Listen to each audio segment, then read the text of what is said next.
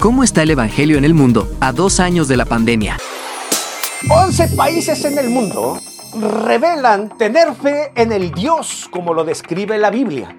Entre ellos están Brasil, Sudáfrica, Turquía y la India, como contrariamente se piensa. Mientras en el otro extremo están aquellos países que no creen en el Dios que describe la Biblia ni en ningún otro ser superior, como Japón, Corea del Sur y 10 países más en Europa donde se realizó esta encuesta.